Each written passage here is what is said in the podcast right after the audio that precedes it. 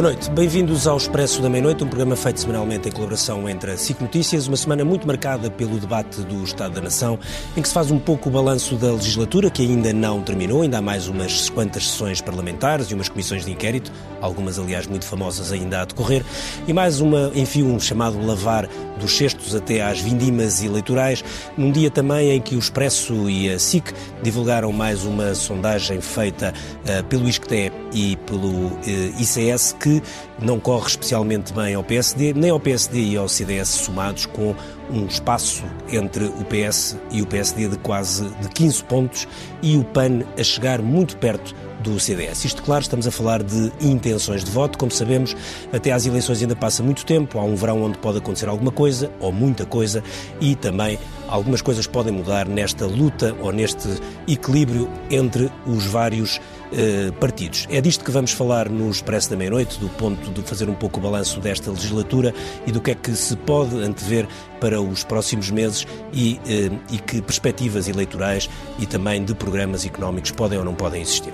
E para a conversa desta noite convidámos a Mafalda Anjos, diretora da Visão, e que eh, participou e fez, aliás, a entrevista ao Primeiro-Ministro, a entrevista que é publicada na revista Visão desta semana. Também está connosco António Nogueira Leite, uh, economista, já não vinha à SIC há algum, há algum tempo e, portanto, uh, bem-vindo. Paulo Trigo Pereira uh, esteve connosco no Polígrafo e hoje regressou.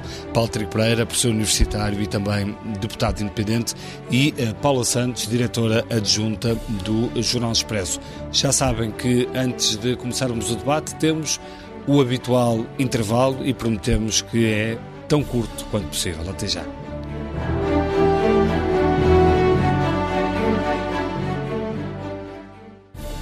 Muito boa noite, estamos de regresso ao Expresso da Meia-Noite e hoje vamos olhar para o debate do Estado da Nação, sobretudo para aquilo que foi discutido e para de que forma podemos uh, projetar uh, esse debate do Estado da Nação para os próximos meses e também uh, para os próximos anos, o que é que vai acontecer a partir de agora, se é que vamos conseguir obter alguma resposta. E eu aproveito esta deixa para começar pela, pela Mafalda Anjos, que entrevistou muito recentemente António Costa, é aliás essa entrevista que faz capa da revista Visão, e há uma frase, Mafalda, em que o Primeiro-Ministro diz que não podemos achar que passamos do inferno para o paraíso. Um, que sinais é que António Costa quis passar desta, nesta entrevista, nomeadamente no que toca à questão da maioria absoluta, da tão falada maioria absoluta? Bom, António Costa, na concessão desta entrevista e durante toda a conversa que durou duas horas, ele tinha uma mensagem muito específica que queria passar. E a mensagem que, clara que ele queria passar era, sobretudo, para a sua esquerda. Um, ele, ele, queria dizer claramente que estamos numa nova, fase, é uma fase em que amigos, amigos, campanhas eleitorais à parte. E, portanto, ele lá dentro, nós puxamos para título interior uma outra frase que eu acho muito importante, que é quando ele diz: chegou a fase em que cada um tem que puxar a brasa à sua sardinha, o PS tem de fazer pela vida. E, portanto, aqui anunciou, isto foi um anúncio no, antes do, do, Já do Estado a fazer da Nação. isso hoje com a Lei de Bases. Ah, exatamente, antes do Estado da Nação e agora depois com, com a aprovação da Lei de Bases nestes formatos.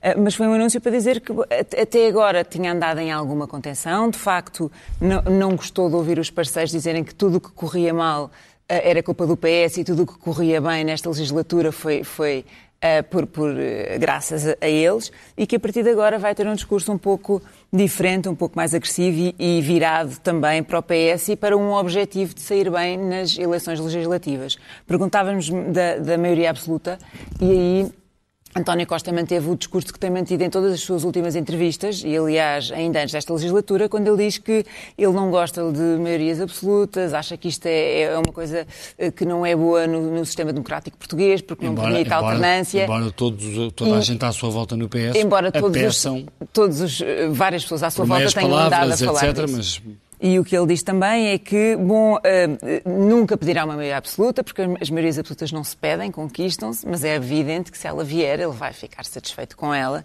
Uh, e, e, e, isso.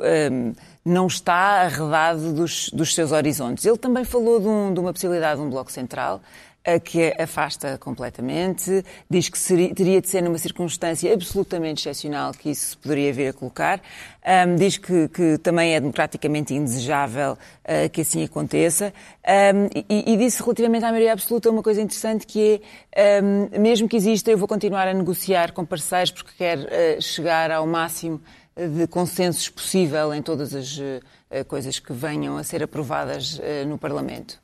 É, mas a, a, questão, a questão do Bloco Central, percebeste, uh, afasta o Bloco Central com que, com que argumentos?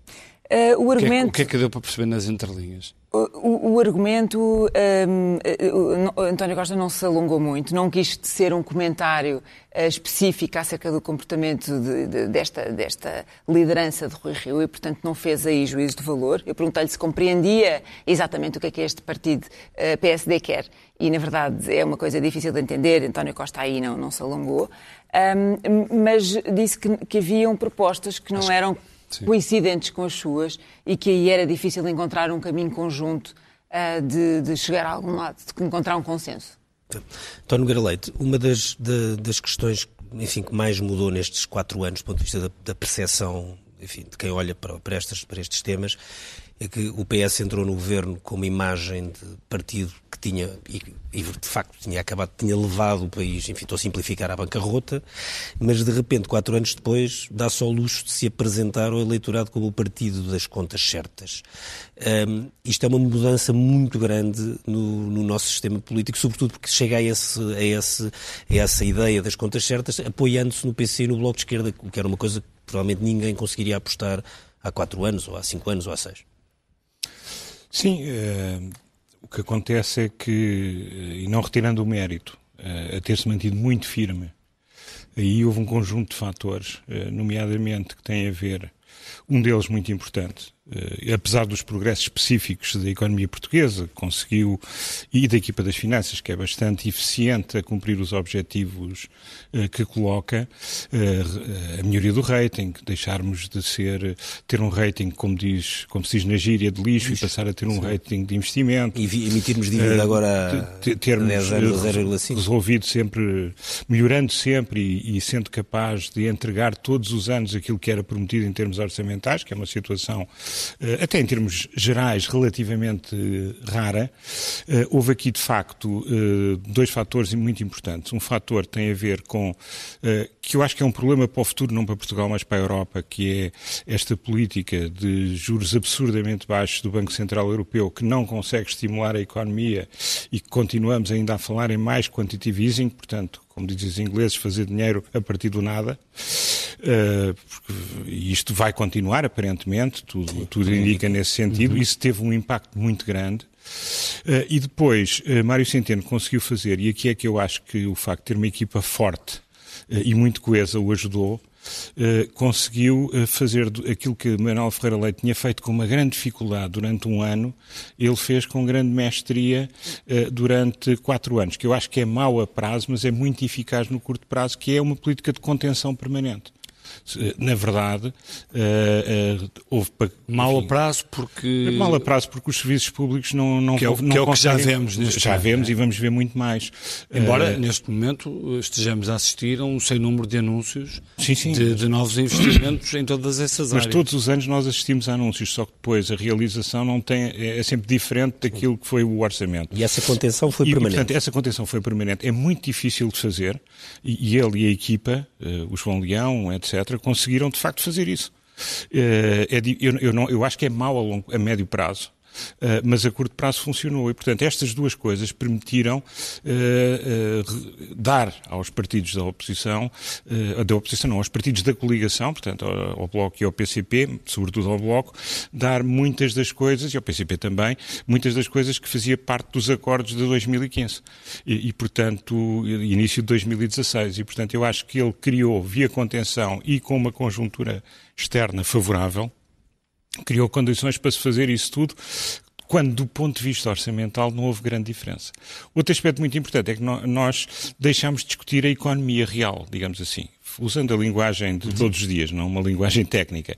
Porque, de facto, se repararem, as notícias são todas sobre o orçamento, depois muitas sobre o que se passou na banca há 12 anos atrás e há 10 anos atrás, muito pouco sobre o que se passa hoje, e, sobretudo, falamos muito pouco, e os empresários desapareceram da. que estavam sempre na ribalta a anunciar tudo e nada, e várias vezes a mesma coisa, de repente não. Quer dizer, toda a gente só fala de orçamento. E aí, de facto, é onde o governo tem, orçamento do ponto de vista, e função, e função pública tem, do ponto de vista dos números, um, eh, de facto, algo que uh, eu diria, em 2016 era surpreendente. Claro. Deixa-me Paulo Pereira, deixa Paulo Pereira, o Dona Garleto usou esta expressão que do ponto de vista orçamental não houve grande diferença. É assim ou houve, houve, houve mesmo diferença além daquela questão da, da contenção permanente? Vamos lá ver. Um, do ponto de vista da consolidação orçamental, eh, a trajetória foi uma trajetória que eh, poderia ter sido eh, partilhada também pelo, um governo PSD, do ponto de vista dos objetivos. Agora, a forma de o alcançar foi completamente diferente, não é? E a, for, a forma de o alcançar e de o implementar, ou seja, nós tivemos uma coisa que é única em Portugal, que é um orçamento por ano, e não mais do que um. Pronto, esta é a primeira coisa. Uh, obviamente depois que fala-se muito, na, às vezes nas cativações, etc. Mas isso sempre existiu. Ou seja, essas almofadas uh, financeiras no Ministério das Finanças, a reserva orçamental, a dotação orçamental, tudo isso sempre existiu. E sempre foi utilizado pelos ministros das Finanças, melhor ou pior. Mas depois de um período uh, de troika, se calhar sentiu-se mais este período de cativações. Sentiu-se sobretudo em 2016. Em 2016 houve uh, significativas uh, cativações, uh, depois, até por iniciativa parlamentar de Bloco de Esquerda e PCP quiseram que houvesse um reporte das cativações e, e neste momento há um acompanhamento e essas cativações são muito, são muito menores. Portanto, uh, se do ponto de vista do déficit nominal, uh, quer dizer, conseguiu-se aquilo que nunca foi conseguido em Portugal, quer dizer, é, é, isto nunca é demais salientar, nós vivemos há 45 anos em democracia e, e, e nunca tivemos um, um, saldo quase equilibrado como vamos ter este ano. Quer dizer, agora o que a gente está a discutir é se é 0,2, menos 0,2, se é menos 0,3, quer dizer, andamos aqui. Mas isto é, um, quer dizer, é uma alteração de, de paradigma completamente do ponto de vista da gestão de, das finanças públicas. Eu só queria fazer uma nota em relação àquilo que o Nogueira Leite disse, que é o seguinte. É, é verdade que se fala muito nas questões orçamentais, mas há uma questão que eu acho que é, que é e nós podemos também discutir uh, em termos de qualidade de emprego, mas um dos grandes objetivos económicos deste mandato, e que eu acho que ultrapassou todas as expectativas, inclusive nossas, quando liberámos o cenário macroeconómico, foi a redução do, do desemprego, não é? o aumento da taxa de emprego. Uh, é evidente que podemos, uh, uh, podemos, e acho que é um debate útil na sociedade portuguesa, discutir que tipo de emprego é que está a ser criado, mas era de facto uma, uma, um objetivo de política económica muito importante deste governo e do programa que, que foi preparado. É, já, já agora é um bom emprego que está a ser criado ou não? Ou a questão dos precários de facto ainda é muito não, é assim, uh, eu vejo duas, uh, du, du, duas coisas de sinal uh, contrário, digamos assim. O aspecto mais positivo é o emprego é mais de contratos sem termo e, portanto, a precariedade está a diminuir. Este é o sinal positivo para além do, da redução da taxa de desemprego. Uh, aquilo que era importante haver dados mais detalhados. Nós sabemos que o turismo emprega uh, muita desta gente e, portanto, há aqui algum emprego pouco qualificado. É? Sazonalidade pouco qualificado. E, portanto, isto era uma coisa que valia a pena analisar. Eu ainda não vi nenhum estudo bem feito e, e, digamos, detalhado sobre esta matéria, mas só o facto das pessoas estarem empregadas já é positivo, não é? Para, para a vida das pessoas. Portanto, do ponto de vista da política económica, uh, curiosamente, curiosamente, nós, nós apostamos estávamos no, na, na, procura interna e na, na, procura externa, e eu estive a ver, se calhar vamos falar disso mais adiante, mas estive a ver um pouco agora estas, estas novas estratégias do PSD, porque é uma nova estratégia que não tem nada a ver com a anterior, é bom que se diga, uh, e vai um pouco também na, no, me, no, mesmo sentido, ou seja, apostar na procura interna e externa. Agora, há medidas que são completamente diferentes, uh, e eu posso relembrar algumas, que é tudo o que tem a ver com a política de rendimentos. Deixa-me só passar à Paula, já regressamos a esses temas mais pormenorizados. Paula, de qualquer forma, eh, e porque estamos na, na semana do, do debate do Estado da Nação, quer dizer, quatro anos depois, e se nos lembrarmos o que foi dito há quatro anos, todos os alarmes ou as campainhas que, que soaram quando, quando se juntou a geringonça, há ou não um saldo positivo uh, chegados aqui? Sobretudo se na avaliação conta... que fazemos deste governo se tivermos em conta uh, tudo o que foi levantado de possível obstáculo para chegar a um determinado lugar, claro que sim, e aliás, esse é um dos trunfos que este governo, e António Costa especialmente, tem utilizado ao longo não só deste último eh, debate do Estado da Nação, mas se quiseres ao longo até dos últimos anos, eh, que é o facto de ter alcançado metas, apesar de todas as ideias que existiam que podiam levar a que se pensasse que isso não aconteceria, tendo em conta que havia o acordo com a PCP e com o Bloco de Esquerda. E isso também esteve patente, naturalmente, no debate do Estado da Nação desta semana, onde se falou, falou imenso daqueles balanços que todos fazem em relação a si próprios Sim, e em relação um, ao parceiro um do lado e em relação em particular ao Governo, não é? Até porque este Estado da Nação tem que ser visto também à luz não só uh, do, fim, do, fim, de uma legislatura, como do fim de uma legislatura muito especial, em que pela primeira vez um partido que não tem a maioria consegue um acordo do governo e de cima sustentado por partidos à esquerda. Estamos a falar de um cenário político completamente novo, inédito, que deixava muitas dúvidas no início. E do início e que a verdade é que funcionou. Também. Funcionou durante quatro anos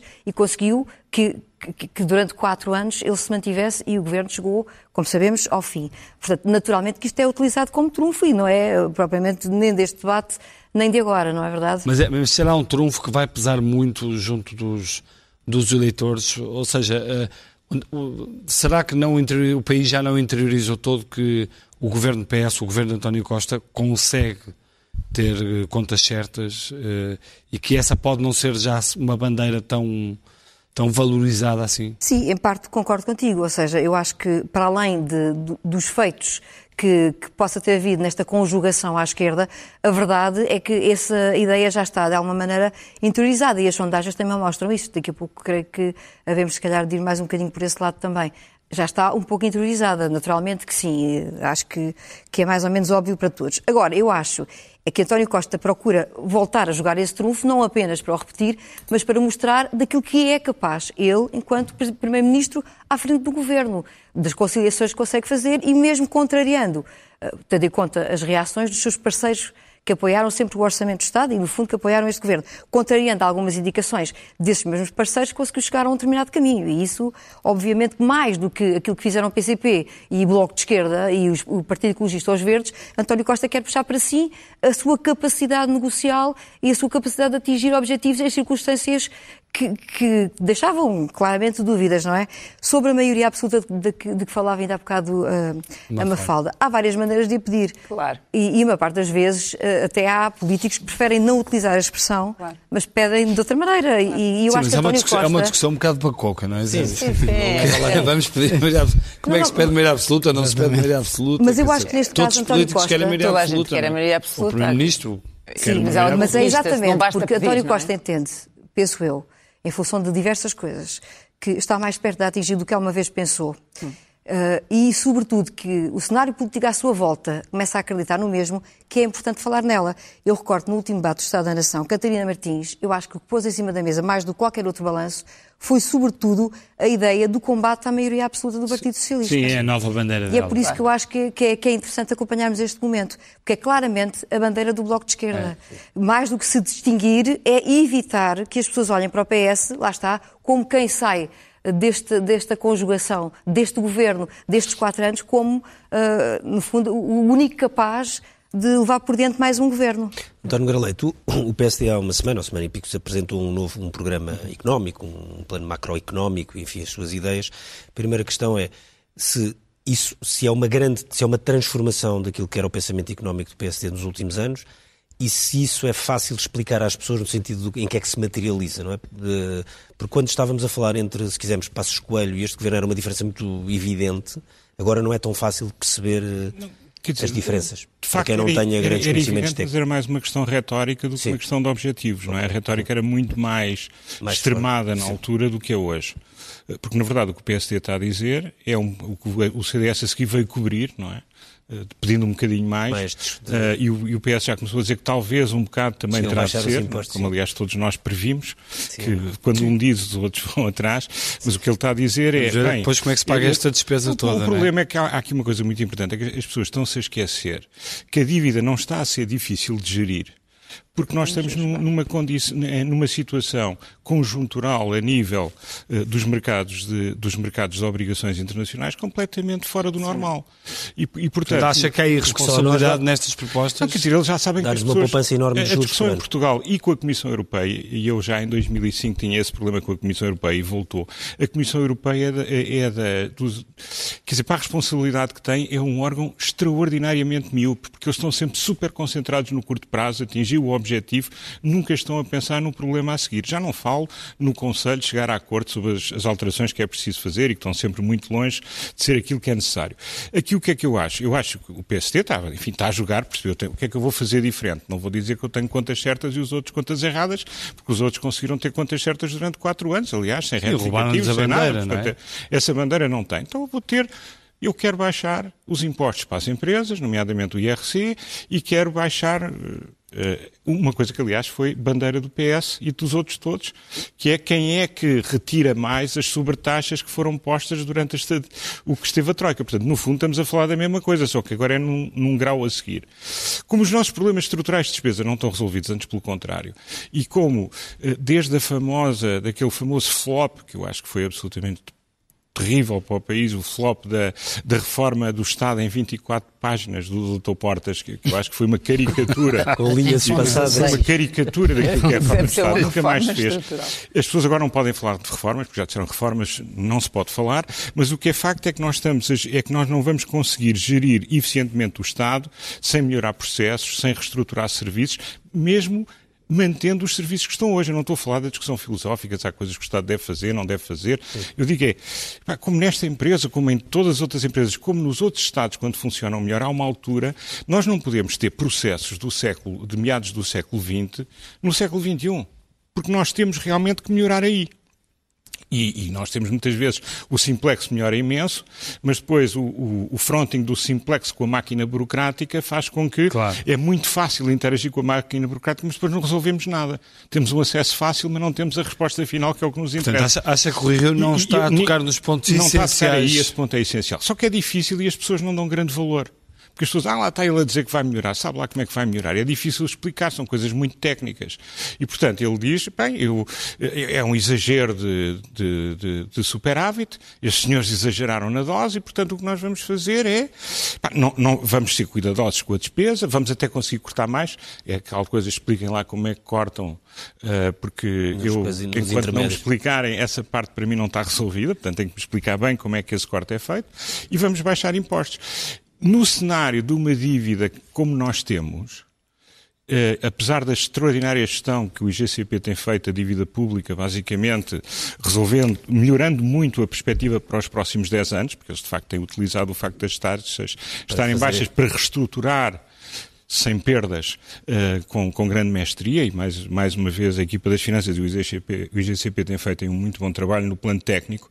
O, o, que acontece é que isto não vai, não vai continuar para sempre. E, portanto, uh, eu acho que o PST está a usar aquilo que pode usar neste momento, que é dizer nós vamos dar mais quebra de impostos. Uh, a maior parte das pessoas não fica muito convencida que isso vai resultar em alguma coisa. Eh, pelo menos eu não, não, vejo uma grande reação, embora filosoficamente faça sentido, mas o PSD não está a fazer algo muito diferente que o PS. E eu, quando sair o, do, o programa do PS, vamos ver o que é que acontece em matéria fiscal. O é que o PS é o original, não é? E o PSD já vem como cópia. Ou não? Não, eu acho que o PSD tentou. É, é preciso também ver uma coisa. Isto é um PSD social-democrata. Eh, o PS tem uma matriz social-democrata também. Isto é o tal problema habitual de que uh, há pessoas no PS que estão mais longe de Mário Centeno do que Mário Centeno está, de, está, está do, do, Joaquim Sarmento e do Dr. Rui Rio. Sim, sim, até há pessoas que no governo pediam a Mário Centeno para não fazer muitos brilharetes. E, é? e, e, portanto, uh, há, uh, e, e, claramente que havia pessoas no, há pessoas no PS que estão bastante longe de, de Rui Rio do ponto de vista ideológico e, portanto, é normal que seja uma, uma confecção um bocadinho diferente da anterior, é aquela que é possível, há coisas que vão ter de ser explicadas, porque, uh, por um lado, é, é preciso ver as simulações ou os cenários alternativos se a evolução internacional não for tão favorável como estamos agora a pensar. Primeiro ponto. Segundo ponto, como é que se conseguem aqueles ganhos de corte de despesa que são fundamentais para se dar a redução de impostos que está proposta. Essa parte não está Paulo, ainda clara. Paulo estava a dizer que é, que é um novo PSD, há mesmo? Não, o que eu estou a dizer é que a política económica que está a ser apresentada agora é completamente diferente da política económica que foi apresentada por Passos Coelho e Vitor Gaspar. Estamos recordados qual era a estratégia na altura, ou seja, resumidamente, era um aumento brutal de impostos para uma redução drástica do déficit imediata e apostar tudo na procura externa. Mas isso foi exportações. Entretanto, não, não portanto, o que eu estou a dizer é que a política económica agora, uh, daquilo que foi apresentado, mudou completamente o sentido, não é? Um, e, e, já aposta na procura interna e na procura externa, portanto, a baixa dos impostos que foi, que foi referida. Agora, uh, há de facto coisas muito mal explicadas. Eu já estive a estudar em detalhe os dados do, do PSD, não é? Uh, por exemplo, uma das coisas que está mal explicada é, é, a questão dos consumos intermédios. Quer dizer, esta ideia de. Uh, Lembram-se que era aquilo que, que a Troga na altura falava uh, nas gorduras, não é? Gorduras. Pronto, e, e, já em 2004 eu, eu, eu, estive a fazer uma As análise. As gorduras têm-nos perseguido no debate político. Pronto, mas de facto é saúde. Grande parte dos consumos intermédios é saúde. E, portanto, não basta meter lá na folha de Excel que vamos baixar os consumos intermédios. É dizer como. Portanto, isso está mal. Até provarem o contrário, está mal. Outra coisa que está mal ali uh, tem a ver com as despesas com, com, o pessoal.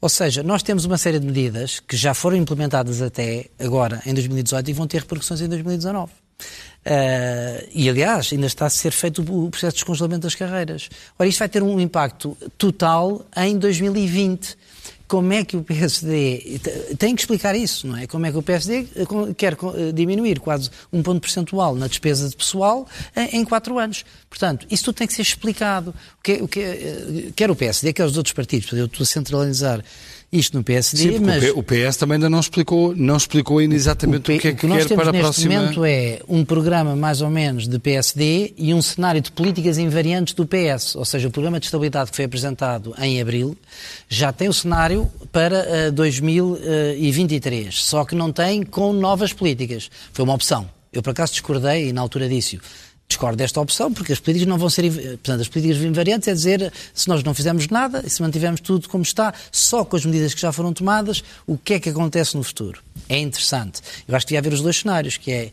Pronto, o PS, obviamente, eu percebo, não quis antecipar-se nas suas propostas, mas espero que, aliás, o, o líder do grupo de, de estudo, o João Tiago Silveira, já disse que o PS vai apresentar e eu também espero o que Paulo o faça. não foi chamado desta vez para. para, para, uh, para foi convidado. Não, não, não, não fui e ainda bem que não fui. Não foi, convidado. foi, fez parte do Eu queria participar. Não, eu já dei o meu contributo, já dei o meu já contributo. E mas, já mas espera aí, espera aí, só mas fiz a minha tropa para acabar Diga-me só uma coisa, mas em relação ao programa do PS, quais é que deviam ser as grandes prioridades para, o, para a próxima legislatura? Ponto de vista económico? Uh, olha, no a loja, ao Estado, a loja do cidadão, ao, ao Não, não, do ponto de vista económico. Simplex não, uh, também foi falado. Não, mas é assim, os custos de contexto, não é, que têm a ver com, com, com o funcionamento do Estado, uh, isso devia ser uh, uma prioridade na área da segurança social. A segurança social é uma coisa inacreditável do ponto de vista, ou seja, a autoridade tributária funciona lindamente, Sim. somos dos melhores do mundo e temos de ter isto com toda a naturalidade, porque é verdade. Nós sabemos. Acho que todos os portugueses e, sabem e todos isso. Os portugueses é? sabem Quando recebem a, a, cartinha do reembolso ou não. Exatamente, felizmente ou, ou não. Infelizmente. Quando pagar. Agora, na segurança social, perde, eu acho que se perdem milhões e milhões e milhões. Uh, não, é que, que, não é que uma grande confidência que eu vou fazer. Seja garantida eu, mais eu partilhei, anos. Eu partilhei o gabinete, o gabinete com a Maria Manuel Leitão Marques, uh, o gabinete parlamentar, não é? E depois, quando ela assumiu aquela função de ministra, dizia assim: Olha, Maranela, eu.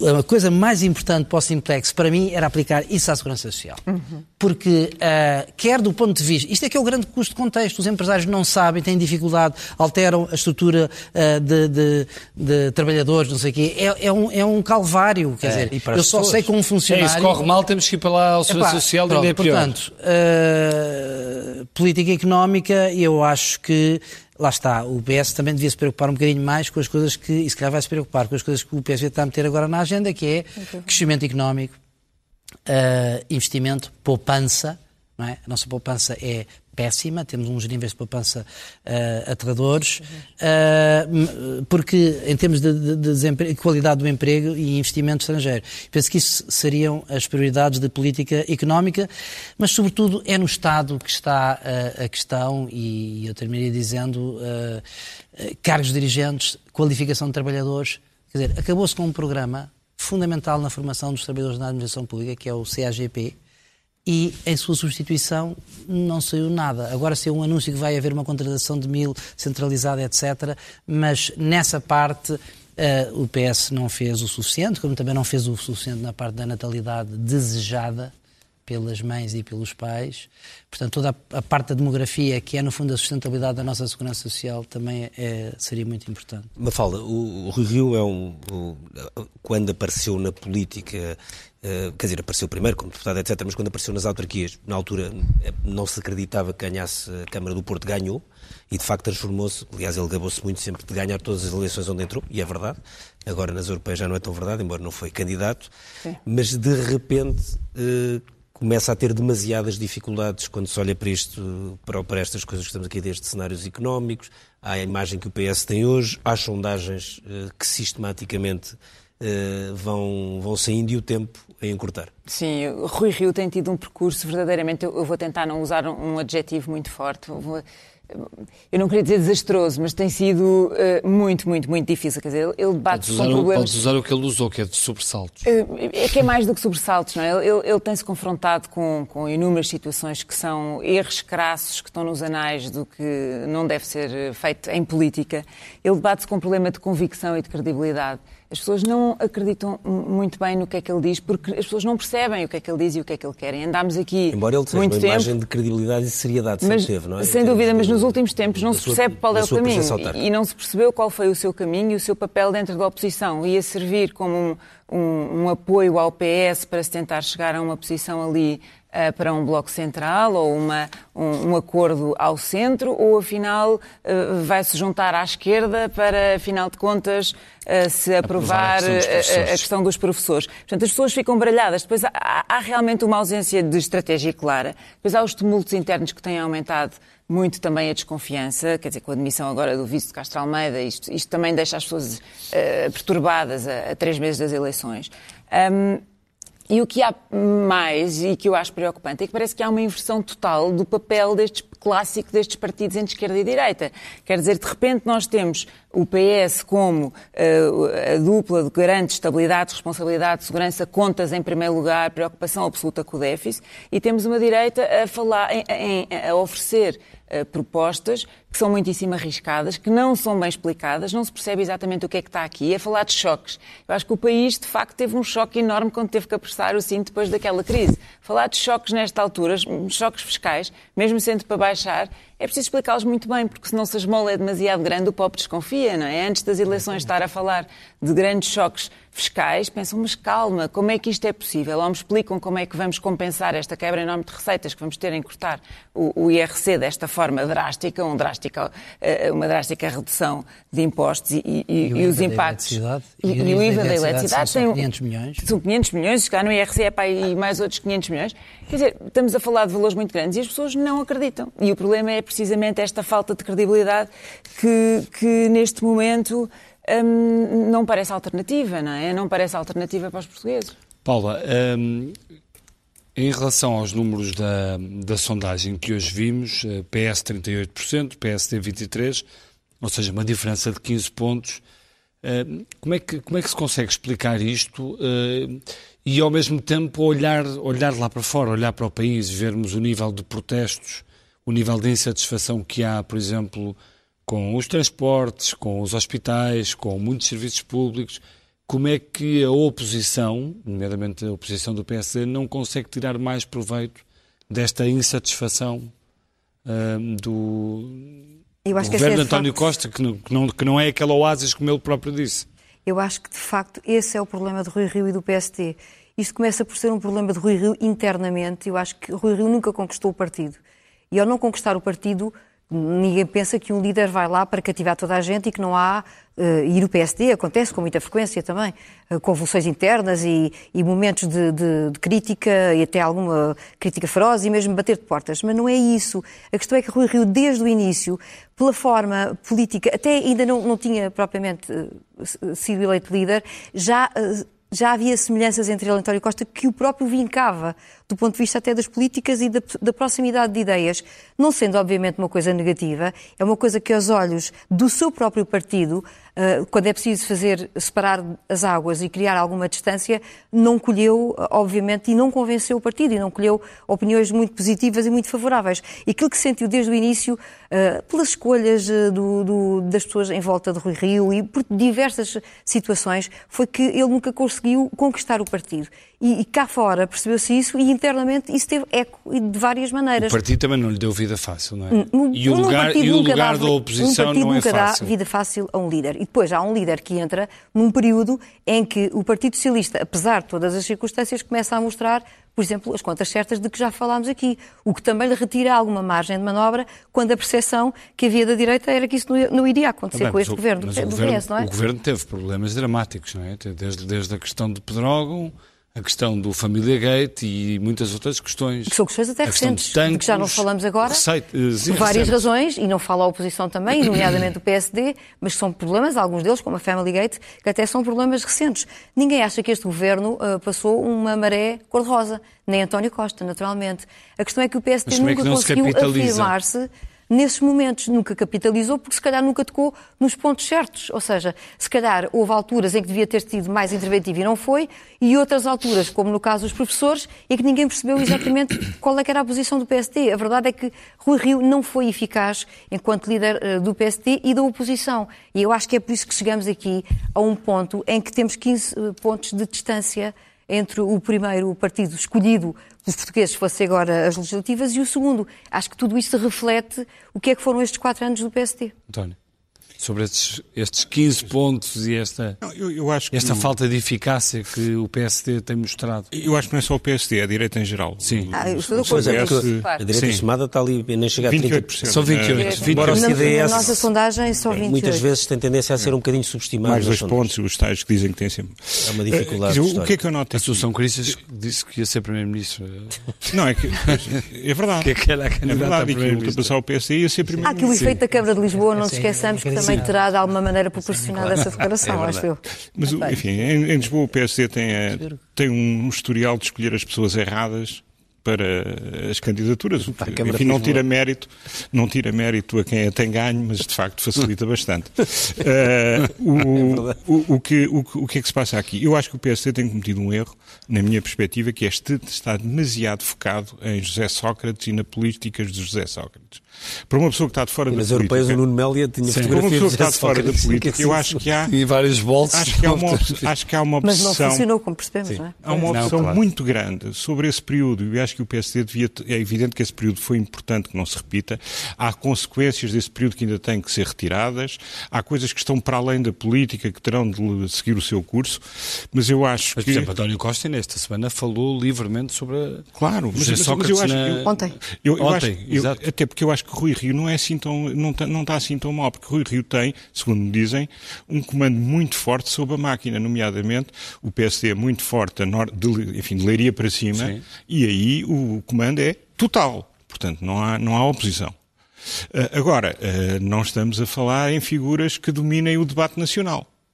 Eh, e também fazer, eh, fazer umas conferências de imprensa às quatro da tarde no Campo Alegre é uma coisa que não tem o impacto de que uma conferência às oito da noite na São Caetano na Lapa. E eu estou à vontade porque eu sou de uma cidade ainda mais pequena que o Porto e, portanto, não tenho, não tenho é o complexo de não ser a cidade maior. Eh, eu acho que isto significa, sobretudo, uma grande falta de profissionalismo, que não começou com Rui Rio, uhum. vem de trás. O PS é, para quem observa, um partido muito mais profissional na gestão política uh, e, e, e, com assessorias em tempo permanente de pessoas qualificadas Sim, para aquilo que tem que fazer. também mostrou uma grande dose de falta de profissionalismo na Algumas forma, coisas, mas na forma como geriu a maior parte das crises. Sim, mas, não, mas globalmente sabemos, Sim, tem essa um noção. plano de comunicação. Sim, tem um plano de comunicação que funciona, tem uma, tem uma hierarquia que funciona. Uh, tem, o PSD é tudo muito mais um certo voluntarismo uh, e, e, coisas que não funcionam. E isso tem-no tem prejudicado. Uh, eu, eu devo dizer que houve vários temas que poderiam, eh, que não foi só eh, utilizar, eh, enfim, tirar partido daquilo que são os, os problemas que surgiram, o Family Gate, a questão de Pedrógão, etc. Pedrógão é uma questão que, obviamente, eu acho que tinha que ser tratada com pinças, porque estamos a falar na morte trágica de muita gente. E, e Pedrógão não era Rui Rio ainda, e, e, pois, e mesmo que fosse Rui Rio, eu acho que é uma situação que merece um tratamento diferente, porque não podemos fazer política com a desgraça uh, com a liberdade com que se faz política sobre outras situações. E, portanto, aí eu percebo que não tenha havido, quer Compassos, quer que se fosse Rio, que não tivesse Sim. havido muito. Agora, eu acho que o PSD falhou em pôr temas novos em cima da mesa porque o grande tema que escolheu é um tema que nem sequer recolhe uh, unanimidade uh, e, e, nem sequer uma maioria da opinião favorável no PSD que tem a ver com a composição do Conselho Superior, do Conselho Superior do Ministério Público, a independência do Ministério Público, são temas que são, que são históricos para o Dr. Rui Rio, mas são temas que, são, que, que não unem o PSD. Já Miguel é que eu acho que a grande maioria das pessoas pensa o contrário. José Miguel portanto... dizia aqui que o PSD parece que deixou de conhecer o seu eleitorado, parece que já não fala para o seu eleitorado. Mas isso é uma questão profissional, é uma questão de profissionalismo. O PSD, a questão dos empresários, não é só ter os cacicos do... ao lado, não é só ter. Eu, eu vejo para Aveiro, o chefe do PSD em Aveiro é uma pessoa que ninguém na cidade conhece, a não ser as pessoas que andam na política. Portanto, conhecer essa pessoa não significa conhecer a sensibilidade daquela cidade, daquela região. Eu tenho que conhecer as forças vivas. Tenho que ter pessoas que me levem ao conhecimento do que é que as pessoas estão a pensar, o que é que os preocupa. E, e eu acho que o PSD perdeu, a, perdeu uma máquina que, que com eficácia fornecesse informação a quem está em cima relativamente aos simpatizantes, que no fim do dia são os que ganham as eleições, não são os militantes, que são sempre escassos. E, portanto, eu acho que há aqui uma, no PSD há um problema de gestão, há um problema estrutural e há um problema, no meu ponto de vista, de não ter posto na agenda temas que realmente preocupassem as pessoas. Questão da economia, por exemplo, que dizia há pouco.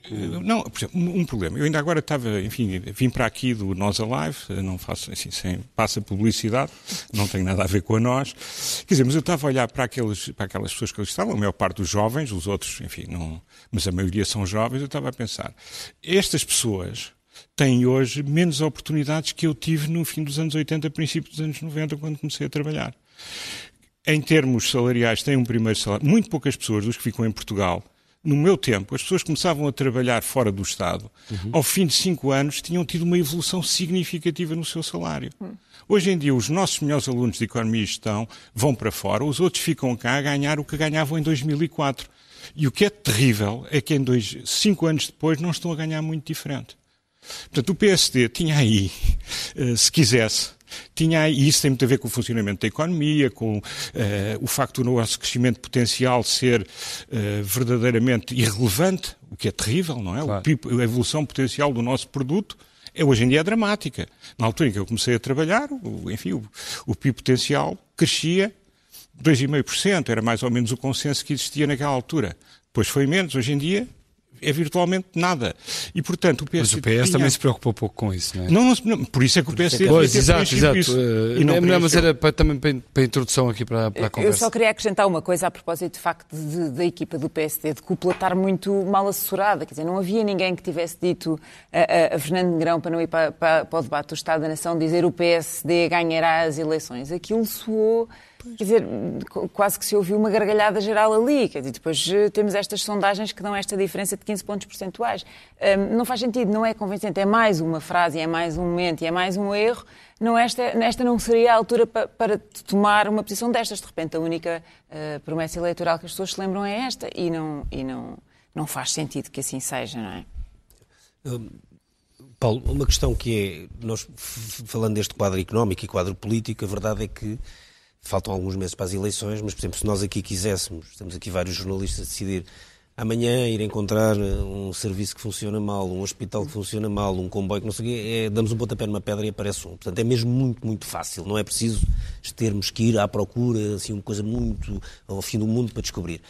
Uh, e esse, como é que se viu, como é que o Partido Socialista consegue gerir, ou o Governo consegue gerir essa contradição, que é mostrar que as contas estão bem, que os orçamentos batem certos, mas que depois é um inferno para tirar certos documentos, os, os serviços de saúde em situação de, de, de algum colapso ou de situação, são, existem muitos, os transportes também, normalmente sabemos que no verão chega a uma fase, sobretudo os comboios, que corre muito, muito mal, e que depois é uma contradição muito difícil de gerir.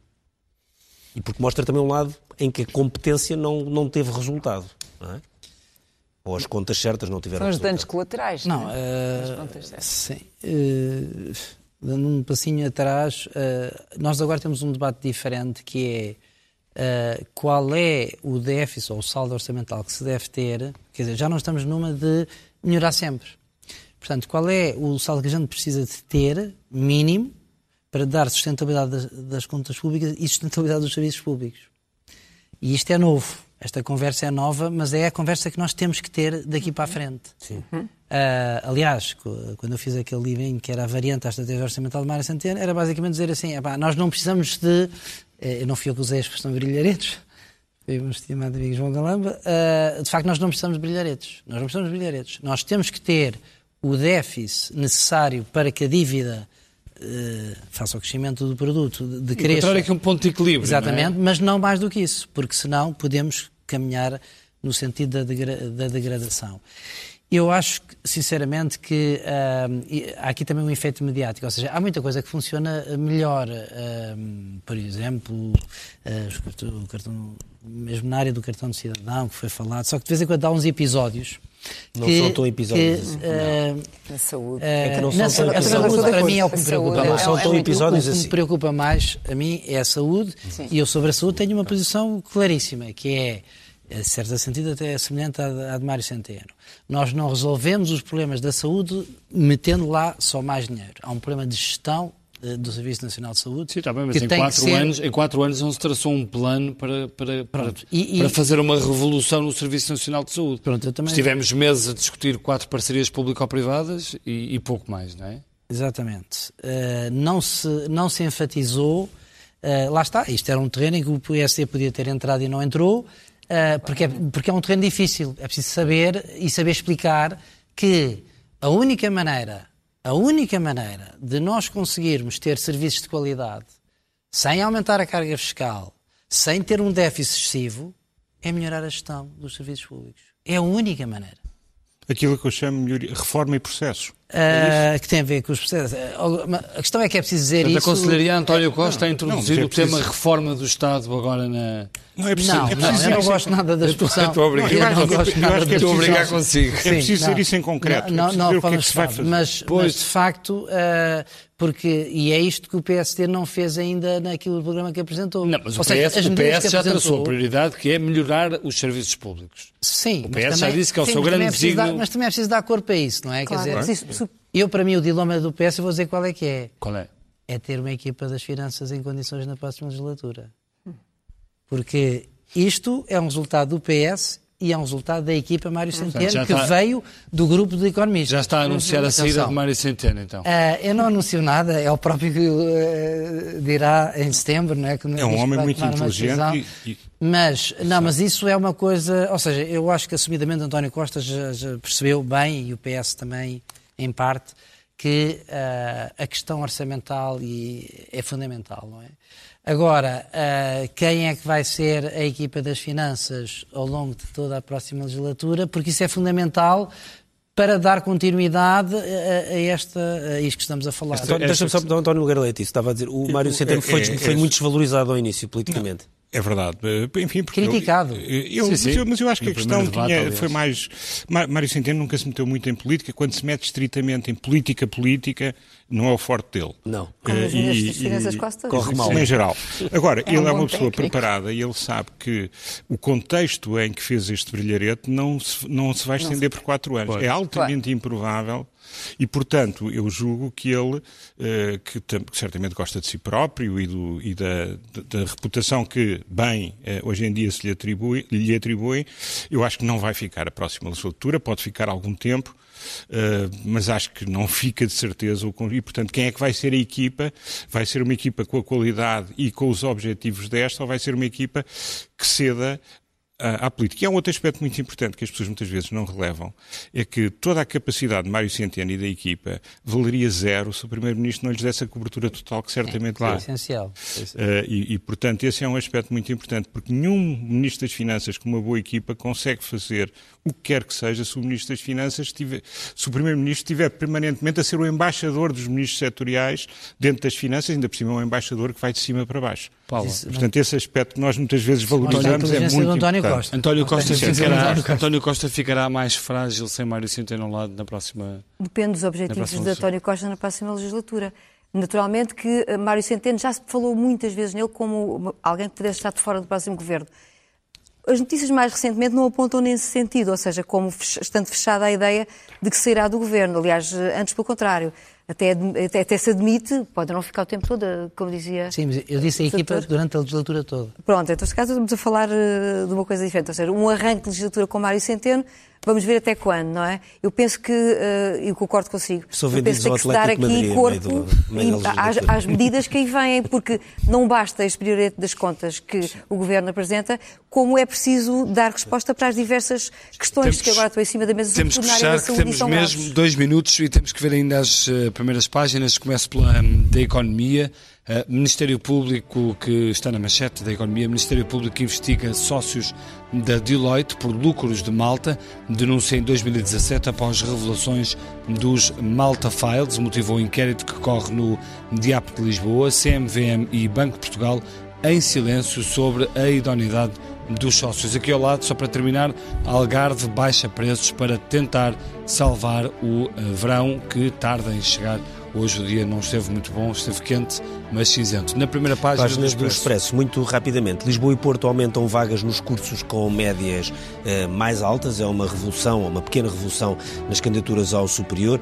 Eh, e o Expresso explica também, quais, saiba quais são as licenciaturas que vão fugir então aos cortes, quer em Lisboa, quer eh, no Porto. Logo ao lado, eh, Tancos, eh, Casa Militar de Marcelo na mira do Ministério Público e depois também Presidente da República veta a lei do lobby. Vê-se aqui também uma fotografia do meu colega Daniel Oliveira, o que dizem os olhos dele, finalmente alguém lhe faz esta pergunta, é a capa do Revista do Expresso. Um pouco mais abaixo, uma fotografia impressionante de um uh, soldado português, um comando português que perdeu as duas pernas na República Centro-Africana. Aliu Camará perdeu as pernas numa missão e só pensa agora nas próteses com que voltará ao regimento. Diz: Sou comando, vou sair daqui de pé. Uma reportagem impressionante. Depois, a sondagem, a descida dos impostos, aparentemente não é prioridade para os eh, portugueses. Aí está um dado eh, relevante quando todos os partidos começam a jogar, sobretudo nessa eh, questão.